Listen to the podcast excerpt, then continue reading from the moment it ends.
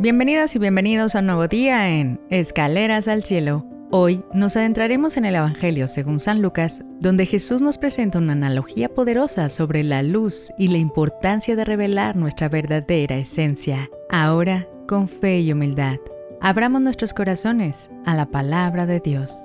En el nombre del Padre, del Hijo y del Espíritu Santo. Amén.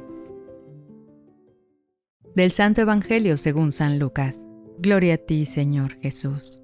En aquel tiempo Jesús dijo a la multitud, Nadie enciende una vela y la tapa con alguna vasija o la esconde debajo de la cama, sino que la pone en un candelero, para que los que entren puedan ver la luz, porque nada hay oculto que no llegue a descubrirse, nada secreto que no llegue a saberse o hacerse público. Fíjense pues si están entendiendo bien porque al que tiene se le dará más, pero al que no tiene se le quitará aún aquello que cree tener.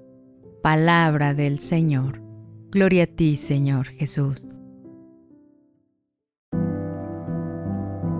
La enseñanza de Jesús en este Evangelio nos invita a no ocultar nuestra luz, es decir, nuestras virtudes, sabiduría y amor Así como una vela encendida se coloca en un lugar donde puede iluminar a todos, nosotros también deberíamos compartir nuestras habilidades y dones con los demás, permitiendo que sirvan de guía y consuelo en la vida de quienes nos rodean.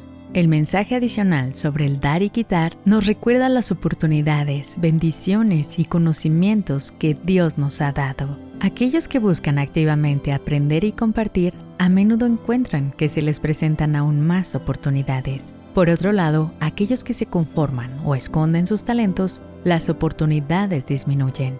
Es un llamado a vivir con propósito, a apreciar lo que tenemos y a utilizarlo en beneficio del prójimo. Finalmente, esta lectura nos motiva a reflexionar. ¿Cómo puedo ser una luz para aquellos a mi alrededor, especialmente en tiempos de oscuridad o incertidumbre?